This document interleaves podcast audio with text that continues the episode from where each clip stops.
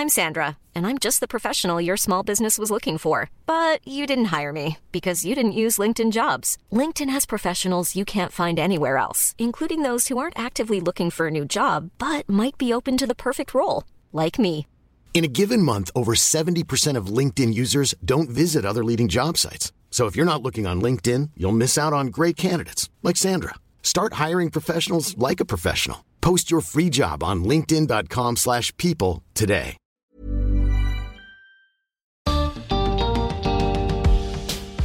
Durante gran parte del siglo XX, la comunidad científica y educativa creía que ser bilingüe estaba asociado con problemas cognitivos. Hoy sabemos que no es así, pero nos preguntamos, ¿hay alguna ventaja cognitiva en ser bilingüe? Bienvenidos al podcast de TED en Español, soy Jerry Garbulski. Esti Blanco Elorrieta hace investigación en neurociencia cognitiva. En su charla en TEDx Tarragona, Esti nos cuenta cómo funciona el cerebro de las personas que hablan más de un idioma.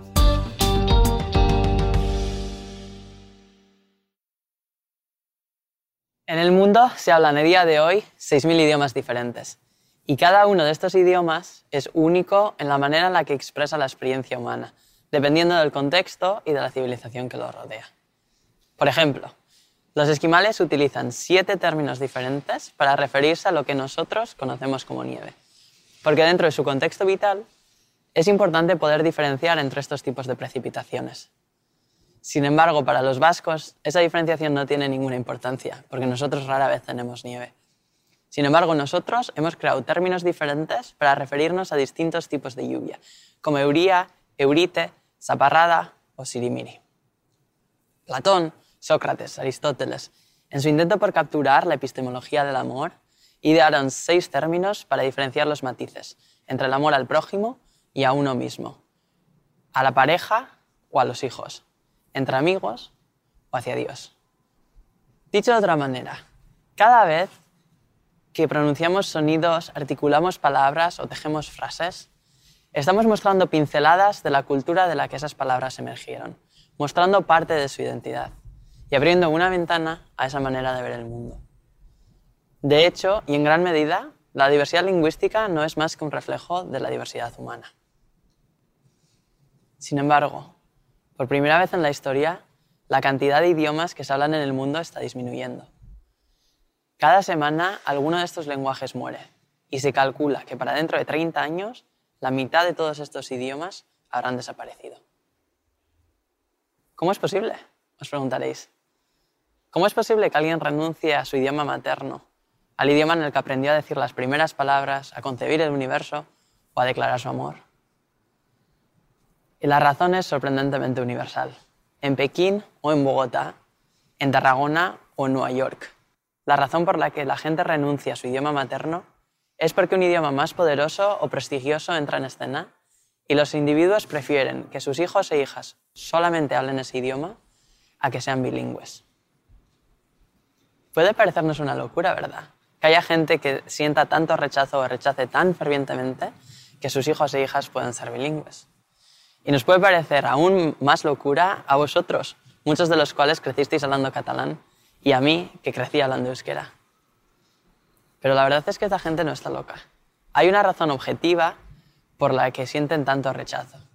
Y esta razón es que hasta bien entrados en la segunda mitad del siglo XX, la mayoría de la comunidad científica, filosófica y educacional creía que ser bilingüe venía asociado con problemas cognitivos.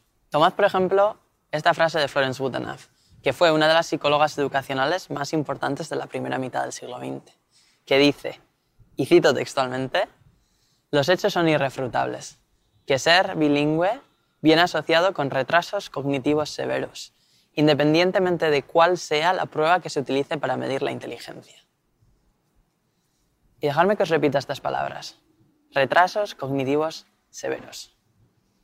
Estas palabras son terriblemente duras y repetidas una y otra y otra vez a lo largo de décadas, acabaron por permear el imaginario colectivo de muchas sociedades. De hecho, seguro que muchos de vosotros también habéis oído la versión más light de esta frase, que es aquella que dice, no le hables en tantos idiomas al niño que lo vas a confundir. Y claro, yo que era una persona bilingüe y no me sentía particularmente confundida, decidí investigar si realmente había razón empírica que apoyase este tipo de argumentos. Y al principio parecía que sí. Al principio, en la segunda mitad del siglo XX, cuando los científicos cognitivos empezaron por primera vez a investigar cómo procesa nuestro cerebro y nuestra mente el lenguaje, descubrieron que había determinadas situaciones en las que los bilingües de hecho partían con desventaja. Por ejemplo, si pedían a una persona monolingüe y a una persona bilingüe que produjesen tantas palabras como pudieran en un espacio de tiempo determinado, encontraron que las personas monolingües de media siempre eran capaces de producir más palabras que los bilingües.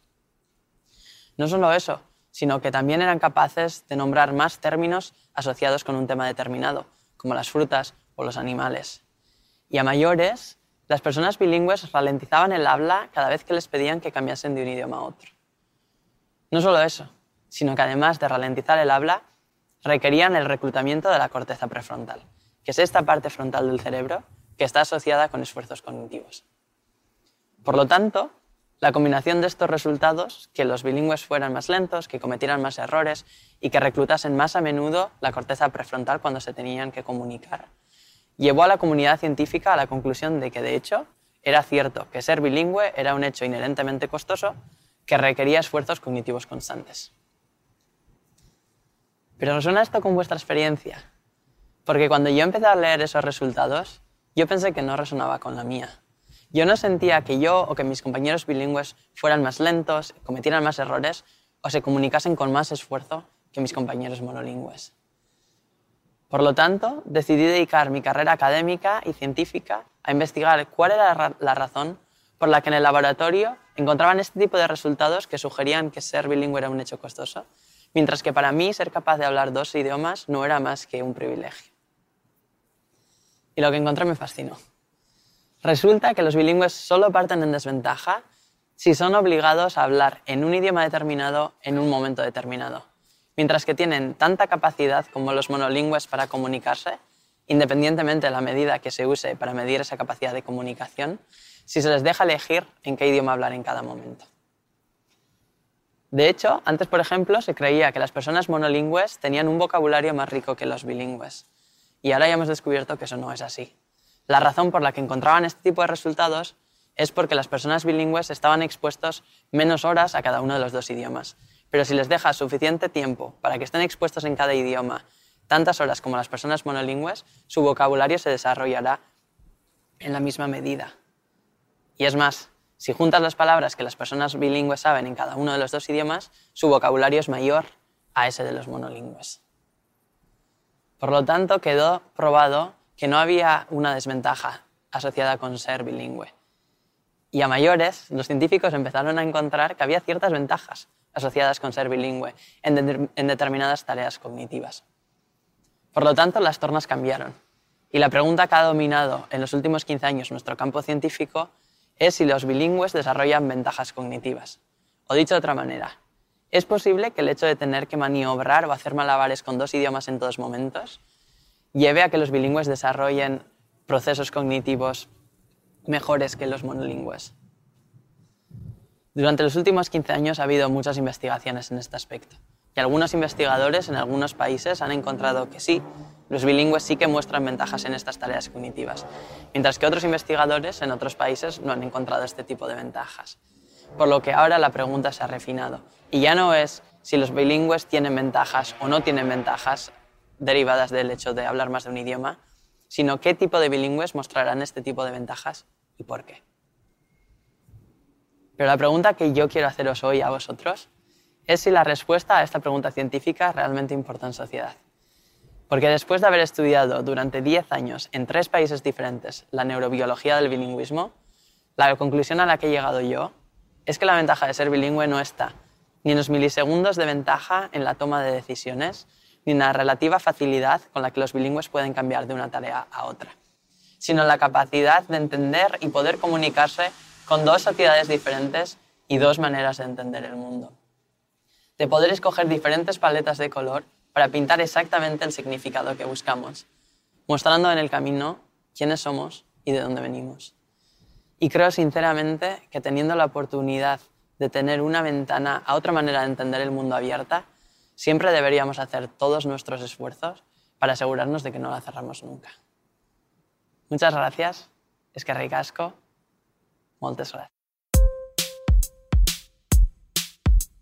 Si les gusta TED en español, la mejor manera de apoyarnos es compartiendo el podcast con sus amigos. Pueden encontrar todos los episodios en Spotify, en Apple Podcast o en tedenespanol.com.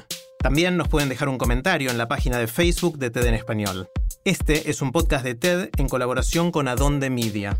El sonido y la música están a cargo del estudio Pomeranek. Soy Jerry Garbulski y los espero en el próximo episodio.